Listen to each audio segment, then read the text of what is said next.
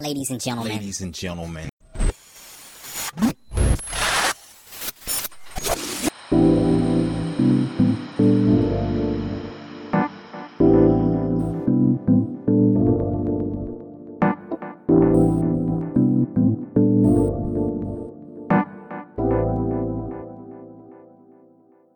Herzlich willkommen zu einer neuen Podcast-Folge. Diesmal habe ich Leonhard Zintel zu Gast. Hallo, Herr Zintel. Hallo Herr Becker, grüß Sie, hallo. Ich, genau, ich muss dazu sagen, ich habe hier noch einen kleinen Erdenbürger auf meinem Bauch gerade liegen. Ich ähm, bin ja Vater geworden. Wie alt? Äh, der ist jetzt gerade fünf äh, Wochen alt. Na, herzlichen Glückwunsch noch. Eine Tochter, ein, Ja, einen Sohn habe ich. wie heißt er denn? Äh, Milo. Okay, toller Name. Ja, nee. und, jetzt äh, darf er mal mit dabei sein und zuhören. Oder genau, da, äh, hoffentlich weiter schlafen. Ja, Herr Zintel, von Ihnen habe ich mitbekommen, dass Sie ein Buch geschrieben haben über das Thema Zukunft einfach machen. Also, dass man einfach anpackt und zum Gestalter wird. Da würde mich natürlich interessieren, wie sind Sie darauf gekommen, dieses Buch zu schreiben? Ja, die, Buchidee ist eigentlich äh, mehrere Jahrzehnte alt. Ich habe äh, irgendwann mal ge- angefangen, Sachen zu sammeln, wo ich sagte, das hat was mit Führung, mit äh, Strategie, mit Lebenserfahrung zu tun. Habe die Dinge gesammelt und das war äh, im Ordner. Und äh, ich mache jedes Jahr für mich eine Jahresplanung, abgeleitet aus meiner Lebensvision. Und irgendwann war mal so der Punkt in der Jahresplanung, dass es wieder einmal ein Jahr verschoben war, ein Buch zu schreiben. Und dann habe ich mir das vorgenommen und habe gesagt, jetzt packst du das Thema an. Und äh, die Idee war für mich, und so gesehen habe ich mein Ziel schon erreicht, in dem Buch einfach mal zu reflektieren, äh, was sind Erkenntnisse, die ich an Summe aus Lebenserfahrung mit Reflexion oder eigener Führungserfahrung sammeln durfte und wollte es für mich, dass daraus jetzt natürlich noch mehr geworden ist, dass gute Rückmeldungen kommen und ich auch viele Feedback kriege oder wir zusammenkommen, das freut mich. Wie ist es denn ähm, mit Ihrer jetzigen Rolle? Sie sind Vorstandsvorsitzender der Volksbank Mittweida. Ja. Und äh, wie sind Sie dazu gekommen? Als Vorstand der Volksbank mit Rhein gibt es eine, ein vorberufliches Leben. Ich bin ja nicht als Vorstand geboren, sondern so wie der kleine Milo, der uns heute auch mit begleitet. Irgendwann mal auf die Welt gekommen, bin in einem Bauernhof aufgewachsen, was sehr, sehr wertvoll ist, weil ich dort äh, Nähe zur Natur, Erdung und Dankbarkeit und Demut kennengelernt habe, aber auch äh, die Verbindung, immer wieder die Natur wahrzunehmen, zu schätzen, zu akzeptieren, dass es Grenzen aus der Natur gibt, die wir nicht beeinflussen können und den Lauf des Lebens anzunehmen. Nach meiner Schulzeit konnte ich eine Lehre in einer kleinen Genossenschaftsbank machen, vor, bei mir vor der Haustüre, was auch sehr, sehr wertvoll war. Ich habe kennengelernt die Bank vom Schalter bis zum Archiv, nicht in einem großen Haus, sondern in einem kleinen Haus. Und wurde nach meiner Ausbildung von meinem damaligen Vorstand sehr gefördert, habe auch meinen Teil dazu beigetragen, immer wieder auch Urlaub eingebracht, um mich weiterzubilden, weil es mir wichtig mir Spaß gemacht hat. Äh, Anfang der 90er war die Wiedervereinigung. Ich war eigentlich frei und habe mich dann damals entschieden, als nächstes in meinem Berufsleben mal zwei, drei Jahre in Sachsen tätig zu sein äh, und bin dann in und aus den zwei, drei Jahren in Mittweida wurde äh, inzwischen fast drei Jahrzehnte, durfte dort von Anfang an Führungsverantwortung in der zweiten Ebene übernehmen, 93 Prokurist, bin seit 97 im Vorstand und seit 2000. Also in jungen Jahren volle Verantwortung, vielleicht manchmal gar nicht gewusst und geahnt, welche Verantwortung ich übernehme, aber diese Fülle der Verantwortung zu nehmen, Spaß dabei haben zu gestalten, hat sich ja erwiesen, dass es durchaus ein guter Weg sein kann. Mhm.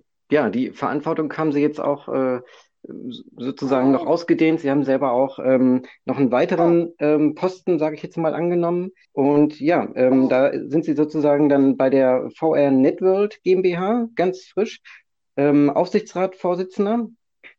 Was äh, interessiert Sie an genau an dieser Rolle?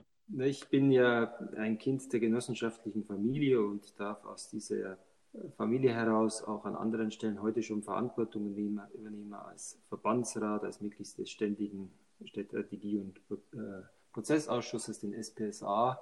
Und ich bin seit Gründung der VR Netwelt äh, dort im Aufsichtsrat und habe miterlebt, wie die VR Netwelt gegründet war, wie sie einen Weg gefunden hat, wie sie einen erfolgreichen Weg heute gefunden hat. Und unser bisheriger Aufsichtsratsvorsitzender der BVA-Vorstand Dr. Andreas Martin hat in diesem Jahr noch das Mandat des Aufsichtsrats bei der Fiducia übernommen und äh, hatte so die Zusatzbelastung oder die neue Aufgabe und wollte sein Mandat im Aufsichtsrat abgeben. Und, äh, der Wunsch der bestehenden Aufsichtsräte war, dass doch es ein gutes Zeichen wäre, wenn ein Premierbanker an der Spitze des Aufsichtsrats steht, einer Gesellschaft, die frisch ist, die ihre Themen gut umsetzt, die aber auch Themen hat, wo sie uns in die Zukunft mit begleiten kann. Und die Primärbank-Kollegen und die Kollegen des Aufsichtsrats waren sich sehr schnell einig, dass ich ähm, doch bitte die Verantwortung übernehmen soll, was ich sehr gerne tue, weil mir die Arbeit in der VA Networld im Gremium, im Aufsichtsrat mit den beiden Geschäftsführern sehr viel Freude macht. Und ich glaube, wir haben heute schon eine gut aufgestellte Gesellschaft, aber auch viele Themen, die wir entweder schon auf der Agenda haben oder die noch auf uns zukommen. Und da müssen wir frisch, schnell, schlagkräftig unterwegs sein, um für die Primärbanken ein guter Dienstleister zu sein. Was ist denn genau die Aufgabe der VR Network? Die VR Network ist entstanden als äh, zentraler Anbieter für den Content der Online-Auftritte der Banken. Äh, das war damals die Bindeklammer, bundesweit äh, einen Dienstleister zu schaffen, der den Banken für, das, für den eigenen Internetauftritt alles, was im Bereich ist, zur Verfügung stellt. Und äh, daraus hat sich die VR Network als Gründungszweck gefunden. Ist in dem Kernthema natürlich immer noch unterwegs mit Content äh, für die Volks- und Raiffeisenbanken, aber es sind natürlich auch zusätzliche Dienstleistungen entstanden, wo die VR Network unterstützt bei Online-Kampagnen, bei digitalen Themen, dem digitalen Mitgliedernetzwerk, bei Crowdfunding oder vielleicht künftig auch bei Cloud Invest. Sie haben gesagt, äh, für die Genossenschaftsbanken äh, ist das äh, ein Dienstleister. Was genau sind denn Genossenschaftsbanken und wo, worin unterscheiden die sich zum Beispiel von den Sparkassen?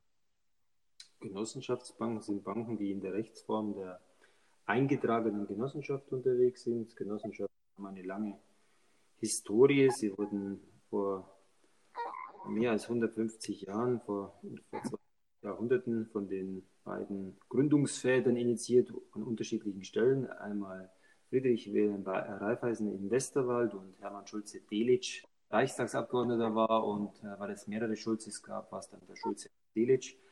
Was hat sie getragen? Sie waren bedeutende Sozialreformer, die äh, die Idee hatten zu sagen, wie kriegen denn wir unsere Probleme eigenständig gelöst? Diese Kernidee, eine für alle und gemeinsam eine Leistungsfähigkeit zu schaffen, die einer alleine nicht vermag. Und da kam es zum wirtschaftlichen Zusammenschluss, miteinander eine Wirtschaftskraft zu haben, um den Einzelnen zu unterstützen. Also aus einer Aufgabenstellung, bis hin, dass die Aufgabenstellung Not war, äh, sich gemeinsam zu unterstützen. Und äh, die Rechtsform der Genossenschaft schafft absolute Transparenz der Mitglieder. Die Mitglieder sind Kunden, das ist eine Besonderheit. Wenn man es abgrenzen will zu heute bestehenden anderen Bankengruppen, die Sparkassen, auch mit langer Historie, aber mehr getragen von Kommunen, kommunalen Haftungen, wo Städte und Gemeinden gesagt haben, wir müssen was Vergleichbares schaffen, beziehungsweise getragen durch die Kommunen, um Bürgern der jeweiligen Stadt oder Kommune, Gebietskörperschaft Dienstleistungen anzubieten und da fällt schon auseinander, dass da Eigentümer nicht die Kunden sind, sondern meist Kommunen, Städte, Zweckverbände. Und äh, die weitere Abgrenzung ist zu anderen Rechtsformen. Ein Privatbankhaus, das dem Privatbank gehört oder den AGs, äh, die wir auch in Deutschland haben und wo wir die Daumen drücken, dass unsere AGs auch weiterhin Deutsche Bank äh, bleiben. Aber dort haben wir eine andere Ausgangslage. Es gibt Kapitaleigentümer, die, die Aktien besitzen die ein hohes Interesse haben, dass es Rendite erwirtschaftet wird und auf der anderen Seite die Kunden. Die Besonderheit der Genossenschaft als Bank ist eine Bank, die in hohem Maße Identität hat zwischen Kunden und Mitgliedern, also Eigentümern, die demokratisch aufgestellt ist. Jedes Mitglied hat unabhängig von seinem Kapital eine Stimme und die je nach Größe in einer Generalversammlung oder in einer Vertreterversammlung äh, ihr höchstes Organ hat und dort die Aufsichtsräte wählt, die dann die Aufsicht im Sinne des Aufsichtsrats wahrnehmen und hauptamtlich äh, Vorstände, die die Geschäfte äh, der Genossenschaft führen im Sinne der Satzung, die sich eine Genossenschaft gibt und die natürlich bei Genossenschaftsbanken, den Volks- und Raiffeisenbanken, den über 800 Genossenschaftsbanken in Deutschland, dann mit dem Hauptzweck Bankgeschäft und Bankdienstleistungen für ihre Kunden. Der Unterschied zwischen einer Volksbank und einer Sparda-Bank. Ich hatte nämlich gelesen, dass Sparda-Banken so aufgestellt sind, dass sie äh, vom Publikum her ähm, eher regional bezogen sind, also auch wirklich äh, das als Voraussetzung auch ähm, haben, damit man dort Kunde werden kann. Genau, also wir haben eine genossenschaftliche Familie von äh, über 800 Genossenschaftsbanken und da gibt es letztendlich, wenn man so will, drei oder man könnte auch sagen vier Gruppen. Das ist die eine Gruppe, die die größte von der Stückzahl ist und natürlich auch vom Volumen. Das sind die Volks- und Raiffeisenbanken, die wir so kennen, in äh, eigenständige Häuser mit äh, vielen Filialen und Ansprechpartnern und Mitarbeitern.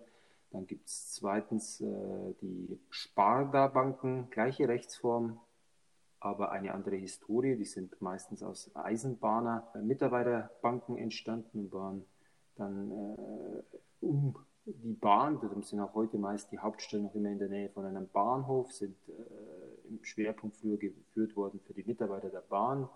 Dann gibt es die PSD-Banken auch in unserem Verbund, äh, auch Genossenschaftsbanken, die als äh, Mitarbeiterbank für die Post äh, in der Historie entstanden sind und dann mit der Privatisierung der Post auch einen neuen Weg genommen haben, die äh, als PSD-Banken unterwegs sind in Deutschland äh, mit dem grünen Erkennungsfarbton. Und dann gibt es noch Spezialbanken, das sind Kirchenbanken oder Banken, die äh, spezielle Zwecke äh, verfolgen, wie die der genossenschaftlichen Gruppe nahestehende Edeka Bank äh, und diese alle sind äh, miteinander organisiert in der genossenschaftlichen Finanzgruppe mit unseren Spitzeninstituten, der DZ Bank als Zentralbank und den namhaften Verbundunternehmen, beispielsweise die Union Investment als erfolgreich für Investmentgeschäft, die Bank Schwäbisch Hall oder die R&V-Versicherung, die uns in der genossenschaftlichen Gruppe als Spezialanbieter, äh, als Partner zur Verfügung stehen, damit wir leistungsfähig auch diese Geschäfte anbieten können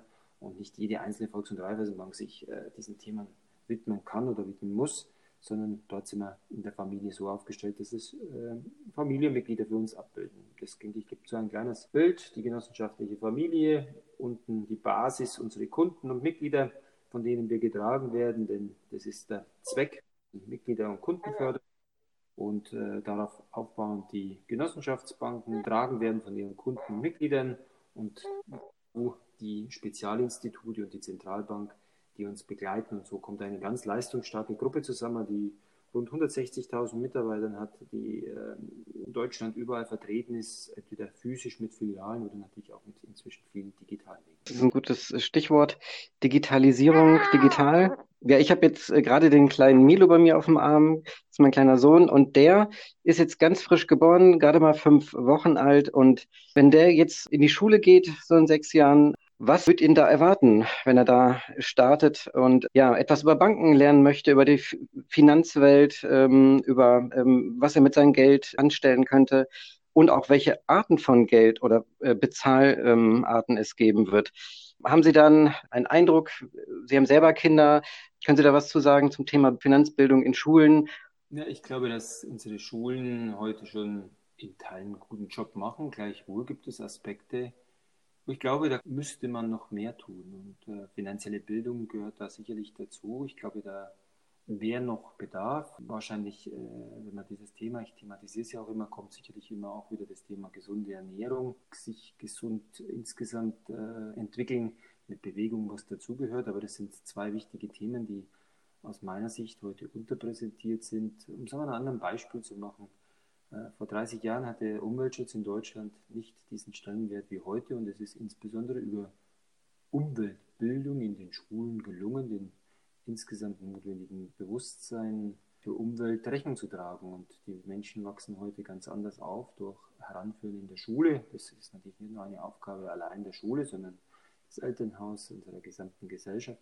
Und ich glaube, dass äh, das Thema finanzielle Bildung eigentlich ein Pflichtfach sein sollte, um jeden mit was ins Leben mitzugeben, um an diesen Teil, der äh, Bestandteil seines Lebenswegs ist, ihm Rüstzeug an die Hand zu geben und nicht nach der Schule da so in eine neue Phase des ganz Neulernens zu fallen. Da gäbe es schon Bedarf. Wir begleiten das als Bank äh, mit unterschiedlichen Möglichkeiten, wo unsere Mitarbeiter in den Unterricht gehen, wo es Börsenspiele oder andere Formate gibt, wo man mit äh, Schülern Akzente setzen und glauben, dass äh, bei finanzieller Bildung der Bedarf ist. Ich habe es bei meinen Kindern, ich habe selbst drei Kinder, so gemacht, ich habe ihn, das kann man in physisch und echt, dann wird es natürlich ernst machen, man kann es aber auch mit Papier und äh, PC machen, zu sagen, hier ist ein fiktives Kapital von X, von 10.000 Euro. Und jetzt überleg dir mal, welche Aktien du dir kaufen würdest, warum, und dann zu sagen, heute ist der Kauftag, entweder in der Excel-Tabelle und den Kurs aufschreiben. Noch spannender wird es, wenn man dann ein kleines Depot einrichtet und die Aktien tatsächlich kauft, um dann ein Gefühl zu kriegen für die Börsen, zu sagen, warum steigt denn der Kurs oder warum, steigt, warum fällt er. Das ist nur ein Beispiel, wie man sich Aktienmärkte nähern kann. Und da gibt es natürlich auch andere Fragen, zu sagen, welche Risiken habe ich in meinem Leben, wo muss ich mich absichern, wie kann ich für mein Alter vorsorgen und darum ist finanzielle Bildung sehr, sehr wichtig.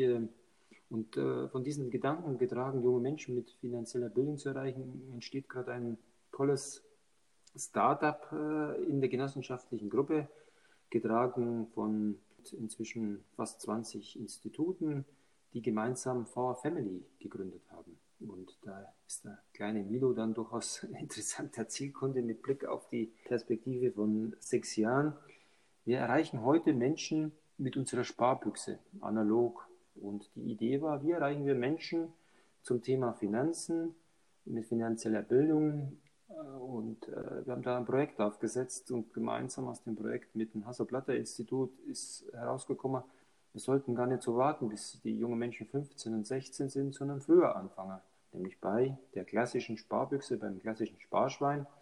Und daraus ist entstanden For My Family, My Piggy, ein Sparschwein, das ein Internet der Dinge ist, das äh, mit einer App verbunden ist, äh, VMF Family.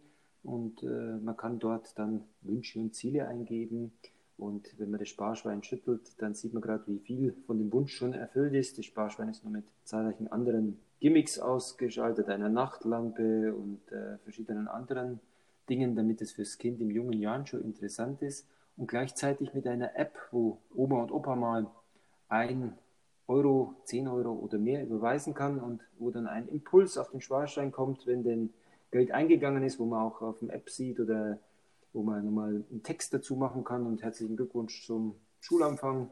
Und das ist ein Projekt, das uns sehr viel Spaß macht, äh, das wir jetzt ganz pionierhaft mit der genossenschaftlichen Gruppe auf die Straße bringen. For My Family und My Piggy hat dieses Jahr Premiere, wird dann echt an den Kunden kommen. Zurzeit wird es von Mitarbeitern von Banken getestet. Und ganz klares Ziel, äh, junge Menschen frühzeitig zu erreichen. Und ich höre schon, der kleine Milo hat schon äh, Zeichen gegeben, er möchte auch ein Sparschwein. Aber das ist unbedingt ja. spielerisch, aber trotzdem dann wieder verbunden mit der Echtwelt über das Sparschwein symbolhaft, natürlich ausgestattet mit Schütteln und damit Ziele sehen und Lebendigkeit aber verbunden mit einer App, junge Menschen frühzeitig an das Thema Finanzen heranzuführen. Mhm. Genau, das noch eins, um, das abzuschließen. Äh, Thema Taschengeld. Äh, gibt es da eine, eine Empfehlung ähm, seitens der Volksbank oder, oder was Sie für eine gute Erfahrung äh, vielleicht auch privat hatten? Äh, ab wann sollte man damit anfangen? Wie hoch sollte das sein? Wie sollte man das umsetzen? Sollte man da vielleicht sogar, ähm, um in das nächste Thema einzuleiten, ähm, Bitcoins von kaufen äh, und das sozusagen vielleicht sogar ähm, als Äquivalent aus, also nicht auszahlen, aber einsparen? Ich glaube, dass es noch nicht die Zeit dafür reif ist, dass man Taschengeld in Bitcoins auszahlt. Äh, wird die Zeit mit sich bringen, was äh, sich da entwickelt und schließe es nicht aus, dass man in 20 Jahren über das äh, bisherige Geld äh, schmunzelt, weil man kein Bitcoin genutzt hat oder kein, keine Kryptoassets. Aber ich denke, da wird es äh, die Zeit brauchen, fünf Jahre, zehn Jahre zu zeigen, wo und wann Kryptowährungen ihre Daseinsberechtigung. In der Realwelt bewegen wir uns immer noch äh, bei uns im Euro und ich glaube, dass es äh, entweder dann die Überweisung auf das Konto sein kann und die Bezahlung mit den digitalen Möglichkeiten, mit dem Handy oder mit anderen Möglichkeiten. Es kann auch das physische Taschengeld sein. Die Volks- und Raiffeisenbanken haben keine eigene Empfehlung für die Höhe des Taschengelds. Da orientieren wir uns an den Empfehlungen, die allgemein gegeben werden. Und dann kommt es natürlich immer noch auf die familiäre äh, Situation an, welche Kosten trägt jemand selber und welche Kosten äh, tragen die Eltern. Also da denke ich, ist das auch ein Einflussfaktor aufs Taschengeld, um das gemeinsam mit den Kindern festzulegen, sukzessive zu beginnen. Ich glaube, die Vorstufe zum Taschengeld, das hat uns äh, manchen schönen Tag bestätigt. Meine Frau hat es frühzeitig eingeführt, wenn wir irgendwo unterwegs waren, dann jeder, der Kinder hat, die ein bisschen älter sind als Milo, kennt es, dass die Kinder was sehen und was möchten und sei es an der Ladenkasse beim Einkaufen. Und äh, meine Frau hat frühzeitig die Idee mal gehabt und wir haben es dann getestet und haben es dann auch äh, beibehalten, wenn wir einen Tagesausflug oder einen Ausflug gemacht haben und es war klar, an diesem Tag wollen sich die Kinder was wünschen. Dann gab es früh ein Commitment beim Frühstück, wie viel Geld denn jedes unserer Kinder physisch bekommt. Äh, um, das ist das Tagesbudget. Und erstaunlicherweise gehen Kinder sehr, sehr bewusst mit dem Geld um. Wir haben drei Kinder, jeder unterschiedlich. Manches unserer Kinder hat immer was mit nach Hause gebracht. Manche hat das Budget voll ausgeschöpft. Manche haben sofort was gekauft. Manche haben sich genau überlegt. Aber äh, dieses frühzeitig Eigenverantwortung fördern, zu wissen, Geld ist äh, eine endliche Ware und ich muss bewusst damit umzugehen. Das ist ganz, ganz wichtig. Und sobald es geht, wo man das Gefühl hat, der Kind kann damit bewusst umgehen, starten und sukzessive die Budgets äh, erhöhen und die Verantwortung übertragen. Unsere Tochter, die ist inzwischen sehr eigenständig unterwegs und hat komplett ihr Monatsbudget und kauft dafür ihre kompletten Sachen eigenständig. Da muss man natürlich anderes Taschengeld geben, als wenn jemand sagt, äh, ich genieße es manchmal mit Mama und Papa noch shoppen zu gehen und weiß, an der Ladenkasse sind sie dankbar dabei. Vorher gibt es manchmal auch spannende Prozesse in der Auswahl und in der Entscheidung. Da lernt man dann auch äh, entspannter zu werden, denn nicht alles, was Kinder auswählen, gefällt immer den Eltern. Und wenn es nicht völlig daneben ist, denke ich, muss man da auch die, den Mut haben, das zuzulassen, dass die Geschmäcker jeder Generation anders sind. Oh ja, ja. Und die äh, Jugendlichen oder Kinder werden natürlich auch schon stark über die sozialen Medien beeinflusst, was so Werbung anbetrifft. Da ähm, kann der ein oder andere Wunsch dann gesteuert sein. Das ist auch nochmal, äh, jedenfalls auch aus meiner Erfahrung, ganz prägnant sozusagen. Damit muss man auch erstmal umgehen. Ja, ja, also Werbung ist äh, sehr einflussnehmend. Da ist es wichtig, dann sowas bewusst wahrzunehmen. Gibt es von Karin Burger ein äh, tolles Buch, das das beschreibt, wie äh, Werbung Einfluss nimmt auf Kinder oder auf uns alle und das den Kindern rüberbricht als Kinderbuch, kann ich nur empfehlen von Karin Burger, ein Buch, das sich genau mit diesem Thema beschäftigt, um Kinder frühzeitig heranzuführen und zu sagen, pass auf, äh, Werbung verfolgt dein Ziel. Die, es geht nicht darum, dass du das Produkt siehst, sondern du wirst äh, in äh, gewisser Form beeinflusst, um nicht zu sagen manipuliert, das wäre vielleicht zu hart, aber äh, beschreibt sie auch in dem Kinderbuch. Und das ist ganz gut, wenn Kinder entweder lesen lernen oder vorlesen oder selbst lesen, auch da dieses Thema zu thematisieren. Ja, es liegt ja natürlich auch, wenn man dann näher drüber nachdenkt, ähm, an den Daten, die man natürlich auch den äh, Werbefirmen verlässt, seinem eigenen Surfverhalten oder was man liked ähm, bei den sozialen Medien. Man kann ja schon sagen, die künstliche Intelligenz dahinter hat dann natürlich das Futter also die Datenbasis, um äh, einem solche Vorschläge zu machen, die man eigentlich gar nicht dann mehr ablehnen möchte, weil sie halt einfach so akkurat zugeschnitten sind auf einen selber. Ja, genau. Und da frühzeitig Kinder zu sensibilisieren, also das Buch, äh, das ich angesprochen habe, das es schön beschreibt, heißt Die Werbehexen. Und äh, kann ich nur empfehlen, um dieses Bewusstsein auch bei Kindern zu schaffen. Das ist ein Kinderbuch äh, äh von Karin Burger und behandelt genau dieses Thema. Mhm. Ja, Sie haben vorhin ähm, das Hasso-Plattner-Institut angesprochen, was ich ganz spannend finde. Ich habe selber vor zehn Jahren da Design Thinking kennenlernen dürfen und ähm, so diesen Basic-Track absolviert. Äh, weiß also, was ähm, dort sozusagen läuft und wie viel äh, kluge Menschen dort unterwegs sind äh, und auch äh, die Digitalisierung mit einbringen, also in diese Promotionsprojekte, die es da zum Beispiel auch gibt. Wie ist äh, die Verbindung denn dorthin zustande gekommen? Also toll, wenn Sie das Hasselblatter-Institut auch persönlich kennengelernt haben und eine Ausbildung gemacht haben zu Design Thinking. Wir hatten das Glück, dass Professor Uli Weinberg im Rahmen einer Veranstaltung einen Vortrag über Design Thinking gemacht hat, beziehungsweise das Hasso-Platter-Institut. Und in dieser Veranstaltung ist die Grundlage für My Piggy for My Family gelegt worden, was ich gerade beschrieben habe, unser Sparschwein, das digital ist, verbunden mit der App in den Pausen wurde gearbeitet an Metaplanwänden und genau unser Thema, wie erreichen wir junge Menschen mit, mit Finanzbildung besser, war eine Fragestellung, vor der Pinnwand ich mit Kollegen gestanden bin. Und in der Arbeitseinheit äh, haben wir dann herausgearbeitet, ich habe gesagt, eigentlich müssten wir mal mit dem Hasso-Platter-Institut ein Projekt machen. Und die Kollegen haben das sofort sehr positiv aufgenommen und was mich bewegt hat, zu Uli Weinberg zu gehen, zu klären, wie die Rahmenbedingungen für ein Projekt mit dem Hasso-Platter-Institut sind. Und äh, nachdem wir nach der Arbeitseinheit wieder die Ergebnisse präsentiert haben, haben wir das vorgestellt und es gab großes Nicken und Zustimmung. Und ich habe dann die Kollegen spontan beim Wort genommen und habe gesagt, wer der hier Anwesenden ist denn dabei oder um es humorvoller zu machen, wer ist nicht dabei? Äh, Sie können ahnen, es war keiner dabei, der nicht dabei sein wollte. Sind über 30 Banken gemeinsam in dieses erste Projekt mit der Fragestellung, wie erreichen wir junge Menschen mit äh, dem Thema finanzieller Bildung und Design Thinking kennenlernen war das Nebengeräusch dieser Projektarbeit. Und daraus ist dieses tolle Projekt For My Family entstanden, zeigt, wenn man offen ist, äh, dass Design Thinking für manche Themen eine geeignete Methodik ist, um die Fragestellung aufzuwerfen und dann die Lösungen zu entwickeln. Und so ist die Verbindung zum Hasso-Platter-Institut entstanden. Habe ich selber mit unserem Haus Projekte mit dem Hasso-Platter-Institut gemacht und äh, gerade zu Uli Weinberg verbindet mich ein sehr äh, freundschaftliches Verhältnis, wo man regelmäßig über nicht nur Design Thinking, sondern über Trends äh, und Entwicklungen insgesamt austauschen. Mhm. Wie ist denn das Thema Innovation äh, generell bei Ihnen aufgehängt? Äh, oder auch was erleben Sie in den Genossenschaftsbanken? Ist da äh, ein Trend zu sehen? Gibt es da sozusagen bestimmte Positionen, die jetzt eingerichtet werden? Also ich habe da was von Innovationsmanagern und so gehört, die äh, hier und da ihre Arbeit aufgenommen haben. Was können Sie dazu sagen? Das ist natürlich spannende Innovation für die genossenschaftliche Gruppe. Äh, wir haben insgesamt eine dezentrale Organisation mit eigenständigen Volks- und Raiffeisenbanken, Sparda-Banken, PSD-Banken, Spezialbanken die eigenständige Unternehmen sind und die natürlich ihr Haus weitertreiben müssen. Und Innovation kann man nicht zentral vorbestellt konfigurieren. Gleichwohl gibt es für die genossenschaftliche Gruppe natürlich Themen, die jeden betreffen, wo es sinnvoll ist, diese Themen gemeinsam zu entwickeln und vorzudenken oder was Gutes, das äh, vorhanden ist, nutzbar zu machen für alle 800 anderen.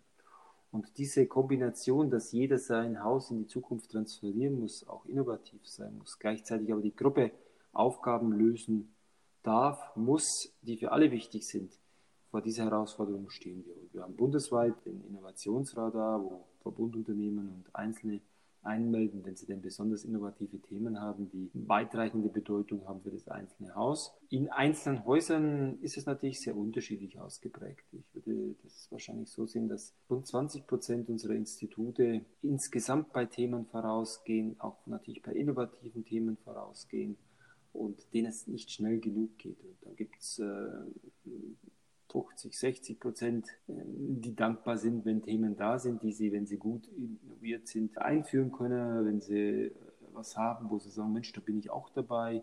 Und dann gibt es natürlich wie immer auch einen Teil, den geht schon heute zu schnell. Die müssen aber wahrnehmen, das Tempo ist schneller geworden und wir brauchen auch diese Kollegen, die Regionen bearbeiten, für die Gruppe, dass sie da das Tempo aufnehmen, das zeitgemäß ist. Also Innovation ist für die genossenschaftliche Gruppe eine Riesenchance, weil wir viele eigenständige Häuser haben, die Ideen entwickeln, die manchmal Ideen entwickeln, die nur in ihr Marktgebiet passen und auch dort Daseinsberechtigung haben, die aber auch Ideen entwickeln, die weitreichender sind als für ein Haus. Und diese Kraft der dezentralen Organisation mit einer Transformation der einzelnen guten Innovationen dann in die gesamte Gruppe. Das ist eine Riesenchance für die genossenschaftliche Gruppe, mit dezentraler Innovationskraft gemeinsam schlagkräftig zu sein und die Herausforderungen anzunehmen. Dann kommt aber noch die Innovationskraft natürlich auch unserer großen Verbundunternehmen dazu, äh, einer DZ-Bank, die Innovationen äh, organisiert hat, in einer eigenen Truppe mit dem Franz Welter, die Verbundunternehmen, die auch sich Gedanken machen, wie sie sich weiterentwickeln müssen. Und diese gemeinsame vorwärtsgerichtete Entwicklung ist notwendig, tut uns gut und äh, wir lernen da alle dazu und in manchen Themen sind wir ja schon ganz gut unterwegs.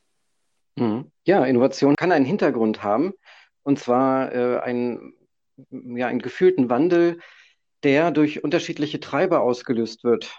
Äh, zum Beispiel jetzt gerade äh, erleben wir ja einen, einen tiefgreifenden Wandel in Bezug auf die Corona-Krise. Haben Sie denn da bestimmte äh, Trends jetzt schon mitbekommen in den letzten drei ähm, Monaten, die ähm, vielleicht tatsächlich ein starker Treiber werden könnten, auch ähm, für die Volksbanken oder die Banken in Deutschland an sich? Ja, die Corona-Krise, die aus dem Nichts äh, uns alle in dieser Dimension überrascht hat, wird schon für nachhaltige Veränderungen sorgen. Zum einen, glaube ich, ist, ist nun mal vielen bewusst geworden und auch viel, insbesondere vielen Kunden, dass es schon einen Vorteil hat, ein Haus zu haben, das mit Dezentralität äh, Nähe beweist. Und Nähe heißt nicht immer nur physisch da zu sein, sondern in der Region verankert zu sein. Zweitens äh, ist in der Corona-Krise Veränderung notwendig gewesen. Und was dort gespart wurde, das war der Teil für Veränderung zu sensibilisieren, für Veränderung zu begeistern oder zu werben. Dieser Teil, den haben wir übersprungen, weil jeder musste. Und dieses Muss hat natürlich Veränderungen ausgelöst, die so in dieser Geschwindigkeit und in dieser Dimension äh, entweder gar nicht vorstellbar gewesen wären oder Jahre gedauert hätten. Und äh, um Beispiele zu nennen, das ist ob interne oder externe Beispiele, das ist die gesamte Kundenbeziehung, Kundenberatung. Plötzlich war das möglich, über unterschiedliche Kanäle digital zu kommunizieren, was vorher nur entweder dafür affine Berater oder Kunden gemacht haben. Und plötzlich war es für alle ein wichtiger Bestandteil. Genauso in Gremiensitzungen. Ich habe äh, nach einer kurzen Phase der Entspanntheit der Kalender, weil Reisezeiten weggefallen sind, weil Termine weggefallen sind, ein Hochpuppen von zahlreichen digitalen Sitzungen und äh, Gesprächen erlebt, die plötzlich ohne Rüstzeiten und Reisezeiten und Vorlaufzeiten noch komprimierter aneinandergereiht werden konnten. Ich habe auch erlebt, dass Sitzungen digital hervorragend funktionieren. Sie funktionieren aber nicht nur digital genauso wie vorher in Präsenzsitzungen. Und äh, darum wird es schon so sein, dass man bei den Sitzungen überlegen muss, wann und wo reisen wie viele Menschen wegen einer überschaubaren Zeit.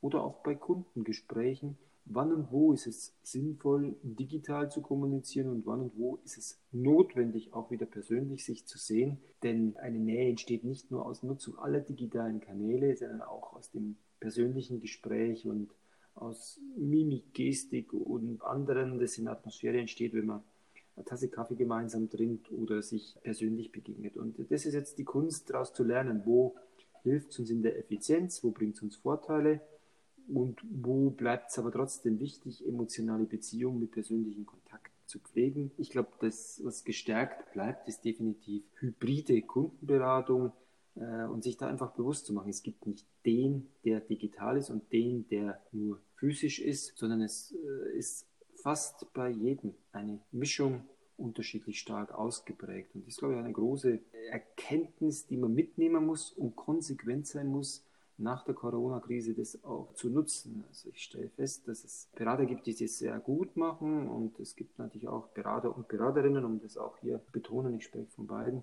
die dann wieder in ihr altes Muster zurückfallen und sagen, ja, ich lasse jetzt die Kunden wieder zu mir kommen, es geht ja wieder. Das ist nicht die Aufgabenstellung. Die Aufgabenstellung ist daraus zu lernen, zu sagen, wie nutze ich Erkenntnisse aus der Krisenzeit, und wie werden wir schlagkräftiger, effizient mit digitalen Möglichen und bleiben trotzdem persönlich in einer gesunden Mischung. Mhm. Ja, Sie haben auch davon gesprochen, dass es unterschiedliche Arten von Kollegen gibt, die unterschiedlich damit umgehen. So erinnert mich das ja auch an das generelle Lernverhalten. Nicht nur, wie trete ich Kunden gegenüber auf, ähm, ob es hybrid ist, also zwischen Präsenz und äh, digital, ähm, dann der Unterschied, sondern auch, wie lerne ich eigentlich? Also gibt es da bei Ihnen ähm, in der Volksbank zum Beispiel ein bestimmtes Vorgehen, wie man auch mit den ganzen Entwicklungen, ähm, die es da überall gibt, Richtung ja, Weiterbildung, Richtung E-Learning, gibt es da bestimmte Herangehensweisen, von denen Sie berichten können? Ja, wir sind da sehr lange und aktiv unterwegs und es sind natürlich äh, unterschiedliche Themen, die darauf einzahlen. Und zum einen ist es zum Haus der Zukunft äh, sehen wir drei Säulen. Das erste, das auf diese Veränderung einzahlt, ist natürlich das Mindset, die Geisteshaltung dazu, das Offensein, sich das damit auseinandersetzen. Wenn diese Bereitschaft nicht da ist, dann geht es weder in der Schule noch im betrieblichen Kontext, dass man da kräftig vorankommt. Darum muss man dort manchmal Klarheit schaffen, dass es nicht anders geht wie in der Corona-Krise, manchmal auch Klarheit schaffen, ohne Corona-Krise zu sagen, hier gibt es Veränderungen, wir wollen und müssen diesen Weg gehen. Und manchmal ist es auch ein Werben dafür, um die Menschen zu begeistern, damit es nicht ein gezwungenes Verändern ist, sondern ein überzeugtes Verändern, dann geht es leichter.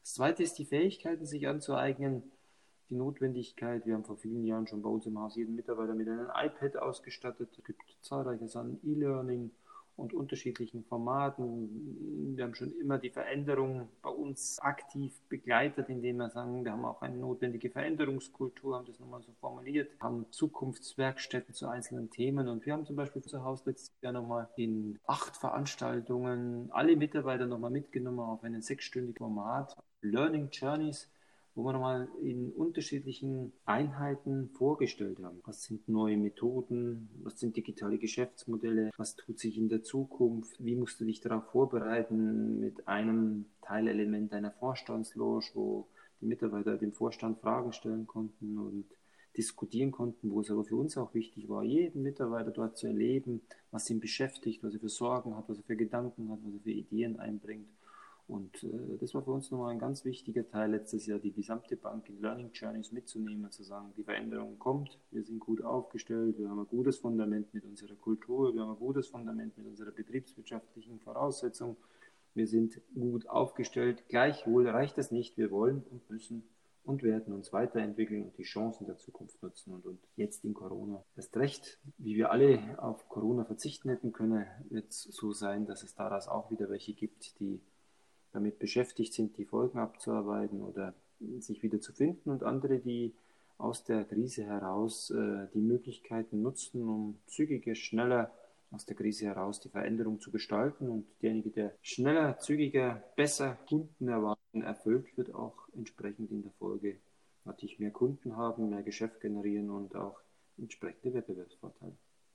Mhm. Wie äh, stehen Sie denn ähm, zu den Angaben, dass man sich Sorgen machen müsste, zum Beispiel, ob der Euro stabil ist oder ob es wieder einen Bankencrash geben wird? Es gibt natürlich einen stetigen Wandel und ich äh, ziele jetzt mit meiner Frage ab auf verschiedenste Vertreter, die es da draußen auf den sozialen Medien gibt, so wie Max Otte zum Beispiel oder verschiedene Autoren, die jetzt Bestseller genau zu diesem Thema geschrieben haben. Haben Sie da ja auch eine Meinung zu? Ja, ich rate dazu, sich damit zu beschäftigen. Ich rate aber auch zur Besonnenheit. Meine, die, diejenigen, die Bücher schreiben, Vorträge halten und die nächste Krise oder den nächsten Crash ankündigen, die haben ja definitiv recht. Es wird wieder Krisen geben, es wird wieder Crash geben. So gesehen werden alle, die dies prophezeien, recht haben. ist nur eine Frage der Zeit.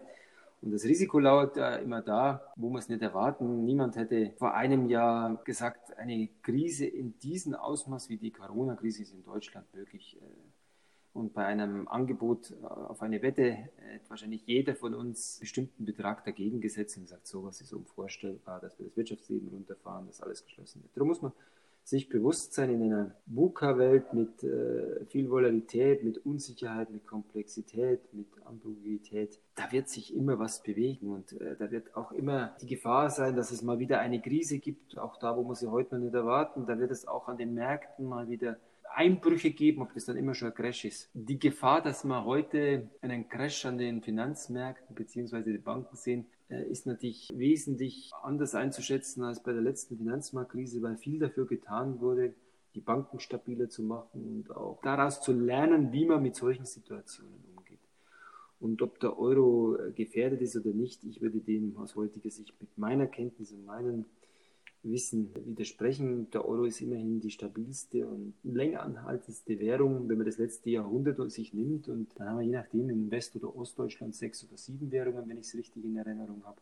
Und diejenige, die am längsten gehalten hat und am stabilsten war, ist die Währung des Euros. Und äh, wir haben Herausforderungen und äh, die müssen wir lösen. Und da ist die spannende Frage, wie löst sie Europa? Das ist keine deutsche Frage, sondern eine europäische Frage. Und wir beide haben das Glück, dass wir geboren sind, äh, wo wir nie am Krieg erleben durften. Und wir haben gerade dieses Jahr 75 Jahre Ende des Zweiten Weltkriegs. Und ich glaube, wenn Europa schon ein Erfolgs Titel hat, dann ist es Frieden in Europa und dafür dürfen wir dankbar sein. Und ich glaube, dass auch die Europäische Union eine wichtige Einrichtung ist, die wichtig ist für Europa, um auch weltweit Bedeutung zu haben. Ich glaube, die Europäische Union steht vor der größten Herausforderungen. Wie gelingt es, so zu meistern, dass es ein Zusammenhaltsgehörigkeitsgefühl in Europa gibt? Und wenn es Europa gelingt, die Europäische Union stabil zu machen, den Euro so stabil zu halten, dass es ein gemeinsam verbindendes Element ist, dann wird Europa gestärkt davon heraus vorgehen. Sollte es nicht gelingen,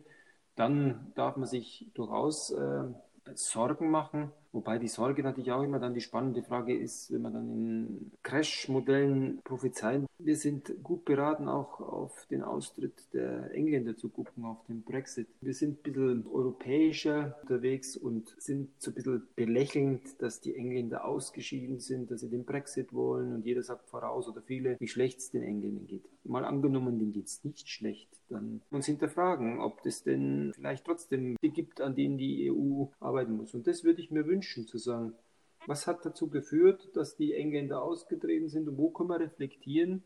Vieles in, der, in Europa ist gut, ob angefangen vom Frieden und vielen anderen Themen, die wir sonst nicht hätten, diesen Wohlstand, wenn es Europa nicht gäbe. Und gleichwohl sollte man insbesondere vorher den Brexit, der jetzt ein bisschen im Hintergrund geraten ist, und die Krise nutzen zu einem Europa-Relaunch. Und es gibt gute und viele Teile, die wir genießen wollen, von angefangen, dass man ein friedensstiftendes Europa haben, dass wir einen gemeinsamen Wirtschaftsraum haben, dass wir in vielen Teilen eine gemeinsame Währung haben, dass wir in normalen Zeiten ohne Grenzkontrollen reisen dürfen. Und wenn es uns da gelingt, uns heißt alle in Europa, die, jeder an seiner Stelle, die Politik ist natürlich im starken Maß gefordert, aber jeder Bürger und jeder, der in der Wirtschaft Verantwortung einen Relaunch äh, von Europa zu schaffen, dann würde ich mich nicht an äh, Büchern beteiligen oder an Vorträgen, die sicherlich sich gut verkaufen lassen, wo man Krise und Crash prophezeit. Und es wird auch wieder Krisen oder Crashes geben. Aber ich glaube, die Chancen sind viel, viel größer und die muss man jetzt nutzen, diesen Dialog führen, einen Wettstreit um gute Ideen und zu sagen, wenn denn auf der einen Seite provokant zu sagen wird, jetzt crasht alles, soll es umso mehr Leute aus der Reserve locken, zu sagen, was tun wir denn dafür, damit es nicht crasht. Ja, prima. Ähm, da ähm, fällt mir zum Beispiel ein, dass die Sparda Bank in München zum Beispiel ähm, auch natürlich schon vor Corona ähm, einen Weg gewählt hat, nämlich äh, eine Bilanz aufzustellen. Wie wirkt sie in ihrem Umfeld und das über die Gemeinwohlökonomie? Das ist für mich zum Beispiel auch eine, ja, wie der Name schon sagt, eine Ökonomie, äh, wo es um das Gemeinwohl geht. Und haben Sie da auch positive Erfahrungen schon zu gesammelt? Haben Sie sich da mit dem Konzept zum Beispiel auseinandergesetzt oder mit anderen Konzepten? Äh, wie ist da Ihre Erfahrung? Ja, ich kenne das Konzept der Sparda Bank in München und äh, das Vorgehen. Und wir haben für uns auch schon vor vielen, vielen Jahren eine Wissensbilanz gemacht, die im Kern auch auf die Wechselwirkungen zwischen einzelnen Beteiligten einzahlt. Ich meine, die Basis, der, die Grundlage für das Geschäft ist natürlich immer bei der Bank, und das machen die Kollegen in München auch nach wie vor, dass sie eine Bilanz aufstellen, eine GMV, die Regulatorik einhalten. Aber sich darüber hinaus zu beschäftigen, zu sagen, es ist nicht nur die reine Betriebswirtschaft, sondern es ist mehr.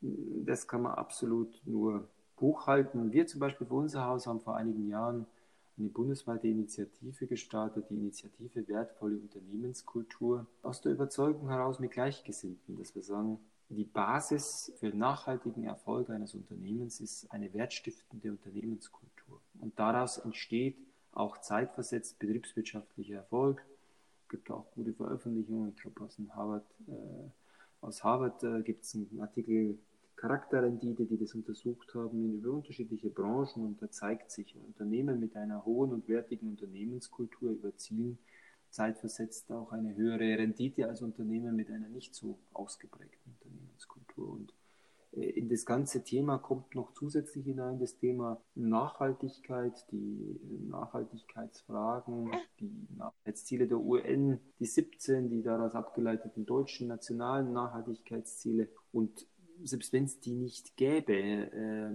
ist es wert, darüber nachzudenken, was müssen wir tun, dass eine Organisation, dass eine Gesellschaft nachhaltig ist. Und wir sind natürlich, das ist sogar äh, ein kleiner Bogen zu dem Unterschied von Genossenschaftsbanken zu anderen Banken.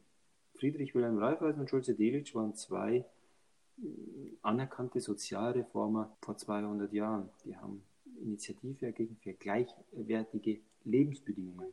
Die Rechtsform der Genossenschaft ist UNO immaterielles Weltkulturerbe. Also wir waren schon unterwegs im Sinne von äh, UN-Nachhaltigkeitszielen, da hat es die noch gar nicht gegeben. Und ich glaube, man muss sich damit beschäftigen muss über Nachhaltigkeit denken. Wir sind nur schon alleine äh, den kleinen Milo und anderen äh, verantwortlich, dass wir die Welt mal verlassen, was noch äh, hoffentlich viele, viele Jahre dauert, mindestens genauso gut hinterlassen, wie wir sie, äh, vor, äh, wie wir sie selber vorgefunden haben. Das ist eine ganz wichtige Aufgabe. Da kann eine Gemeinwohlbilanz eine Art sein, sich damit zu beschäftigen, aber für jedes Institut stellt sich die Frage, wie, sind, wie wirken wir neben dem, was reine Betriebswirtschaft ist, auf unsere Kunden, auf unsere Gesellschaft und was ist unser Beitrag, den wir dafür leisten wollen. Ja. ja, ich kann nur sagen, dass der Milo Ihnen vollkommen zustimmt hier. Man hört es schon. Ähm, ja, wunderbar. Also jetzt würde ich Ihnen noch ein bisschen Zeit lassen, wenn Sie möchten, äh, für etwas, was äh, vielleicht noch gar nicht zur Sprache gekommen ist, was Sie aber vielleicht dennoch mal erwähnt haben möchten. Ja, ich glaube, dass es eine, in der Corona-Krise für jeden eine herausfordernde Zeit ist. Und ich für mich habe es auch äh, in unterschiedlichen Facetten erlebt, wie wir in der Bank betroffen waren, wie wir mit Familie betroffen haben. Und die Zeit zu nutzen, zu sagen, was ist mir wichtig im Leben, was ist mir wichtig in meinem beruflichen Leben. Und da die Chancen nutzen, dieses äh, Mindset für sich zu sagen, was mache ich aus meinem Leben wie mache ich Zukunft, äh, was ich ja in meinem Buch äh, beschrieben habe. Und äh, das in Gemeinschaft zu bringen, zu sagen, wo und wie engagiere ich mich in der Organisation, wie, was und wie organisieren wir uns in meinem näheren Umfeld, was trage ich in der Gemeinschaft dazu bei, dass wir mit wertiger Kultur was bewegen? Und dann kann ich nur jeden ermuntern, äh, sein Leben zu leben, seine Ideen und äh, Wünsche anzupacken. Alle Träume können wahr werden, wenn wir den Mut haben. Und äh, das ist, beschäftigt mich und ich fühle mich umso mehr bestärkt, je länger ich an Themen mit dieser Denke arbeite. Und da kann ich nur ermuntern und äh, insbesondere, wenn man dann noch die Freude hat, dass man in einer Organisation arbeiten darf, wo Beruf Berufung sein darf, äh, für mich als Banker in der genossenschaftlichen Organisation, mir macht es unheimlich Spaß, mit meiner Mannschaft vieles vor Ort zu bewegen. Mir macht es aber auch unheimlich viel Freude, da wo wir die Kolleginnen und Kollegen das Vertrauen geschenkt haben, in Gremien mitzuwirken, um gemeinsam unsere Organisation, von der ich überzeugt bin, dass sie absolut zukunftsfähig ist und zeigen wird, dass sie die ist, die die besten Chancen hat, in dieser veränderten Welt auch ihre Daseinsberechtigung zu haben und Kundennutzen zu stiften.